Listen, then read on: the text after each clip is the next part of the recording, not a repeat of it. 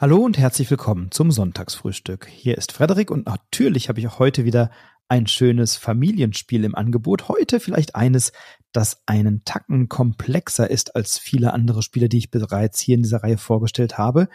Wenn du also wissen möchtest, um welches Spiel es sich handelt, dann lade ich dich jetzt ein, hol dir noch eine Tasse Kaffee oder Tee oder ein Glas Orangensaft, dein Lieblingsmüsli oder ein Croissant und dann darfst du dich nochmal in dein Bett oder auf dein Sofa kuscheln und dann erfährst du gleich, um welches Spiel es sich heute handelt, wenn du dran bleibst.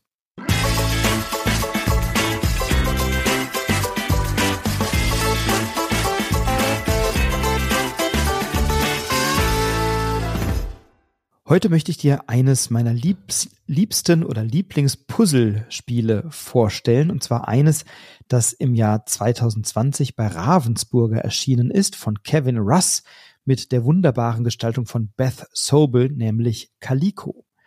Calico ist ein Puzzlespiel, das von der reinen Spielmechanik und von den Spielregeln relativ einfach ist, aber dann doch eine gewisse Knobeligkeit und Komplexität beim Spielen entfaltet und deswegen hier im Sonntagsfrühstück durchaus etwas anspruchsvoller ist als andere Spiele, die ich hier schon vorgestellt habe. Aber wir haben ja hier auch schon über die Fantastischen Reiche und über Arnak und über Destinies gesprochen. Also ich denke, Calico ist ein Spiel, an dem viele ihre Freude haben. Ich zumindest habe das regelmäßig. Ist ein Spiel, was im Original bei Flatout Games in der Alderac Entertainment Group erschienen ist und dann eben 2020 bei Ravensburger. Was machen wir? Wir puzzeln uns einen wunderschönen Kilt zusammen aus so Stofffetzen. Also ein Kilt ist ja eine große Decke, äh, also nicht etwa einen, einen schottischen Rock, sondern ein Kilt als Decke und diesen Kilt puzzeln wir aus Stofffetzen zusammen. Und diese Stofffetzen haben unterschiedliche Farben, nämlich sechs Stück an der Zahl und unterschiedliche Musterungen. Und wir wollen diese Stofffetzen möglichst günstig auf unserem Tableau zusammen puzzeln. Wir haben insgesamt 22 Stofffetzen, die wir dahin puzzeln und dann ist das Spiel beendet, also wenn alle 22 Stofffetzen liegen. Und wir können auf unterschiedliche Arten Punkte machen. Zum einen haben wir auf unserem Kilt drei Wertungsplättchen. Da gibt es zwei Schwierigkeitsstufen. Für Einsteiger gibt es eine Vorauswahl an Wertungsplättchen, die dort hingelegt werden. Für erfahrene Spielerinnen und Spieler kann man sich aus einer Auswahl von verschiedenen Wertungsplättchen welche ziehen und sich dann entscheiden, welche drei man selbst in die Wertung nehmen möchte. Und diese Wertungsplättchen besagen, dass um diese Wertungsplättchen herum eine bestimmte Anzahl von Kombinationen aus Stofffarbe und Stoffmuster rund um dieses Wertungsplättchen gepuzzelt werden. Also kann es zum Beispiel sein, dass ich sage, ich möchte gerne äh, in einer Kombination AA, BB, C und D, also AA heißt zwei gleichfarbige oder gleich gemusterte Stofffetzen, BB heißt auch zwei gleichfarbige oder zwei gleich gemusterte Stofffetzen, aber andere als AA und dann bei C nochmal eine Farbe oder ein Muster, was jetzt hier noch nicht auftaucht und bei D eben auch nochmal eine Farbe und ein Muster, was da nicht auftaucht. Und je nachdem, ob ich das auf Farben oder Muster beziehe, bekomme ich eben Punkte. Und wenn ich es schaffe, die sechs Plättchen rund um das Wertungsplättchen sowohl in Farbe als auch in Muster unterschiedlich nach der Wertungsregel da anzupuzzeln, bekomme ich entsprechend mehr Punkte.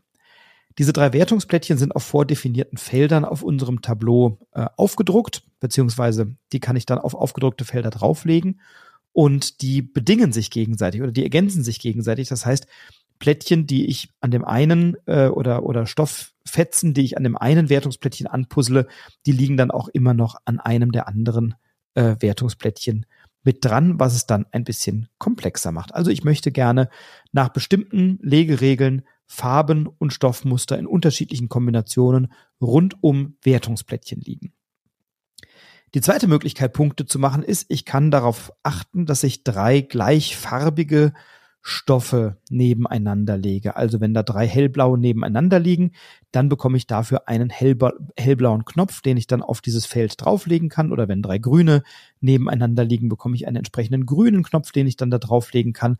Und jeder dieser Knöpfe ist am Ende des Spiels drei Punkte wert. Und natürlich möchte ich einerseits meine Felder, die ich habe, nutzen, um meine Wertungen auf den Wertungsplättchen zu erreichen.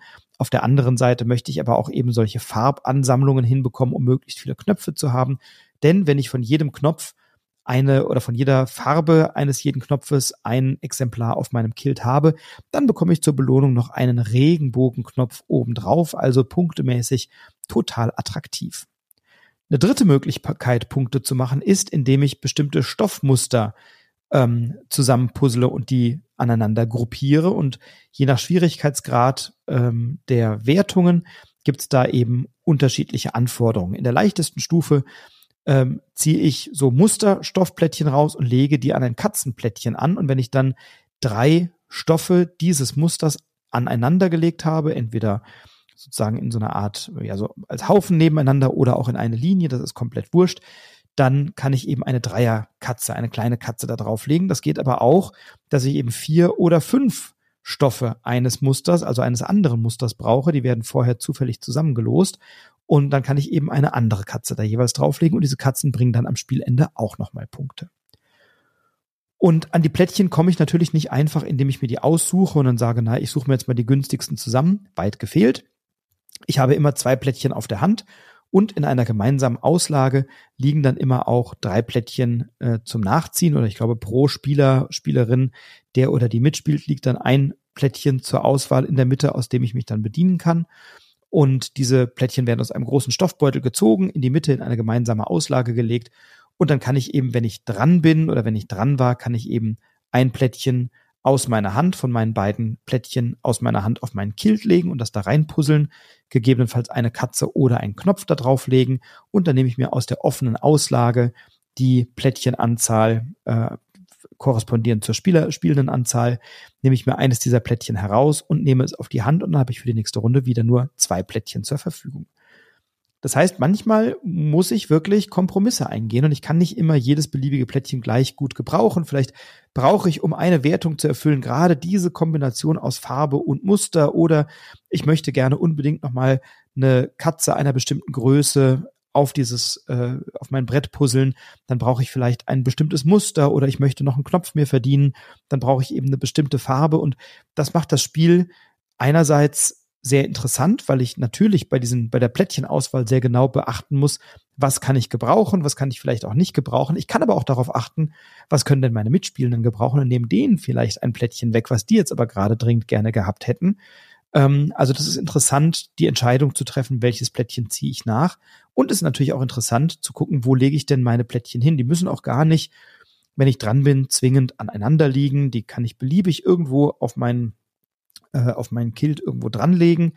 Ähm, an der Seite rundherum sind auch noch kleine Stofffetzen aufgedruckt. Die kann ich auch mit einbeziehen in meine Mehrheiten, was die Farben angeht oder was die Muster angeht. Da habe ich dann schon so einen kleinen Vorsprung und dann muss ich eben meine Stofffetzen irgendwo dann auf meinem Plan hinlegen.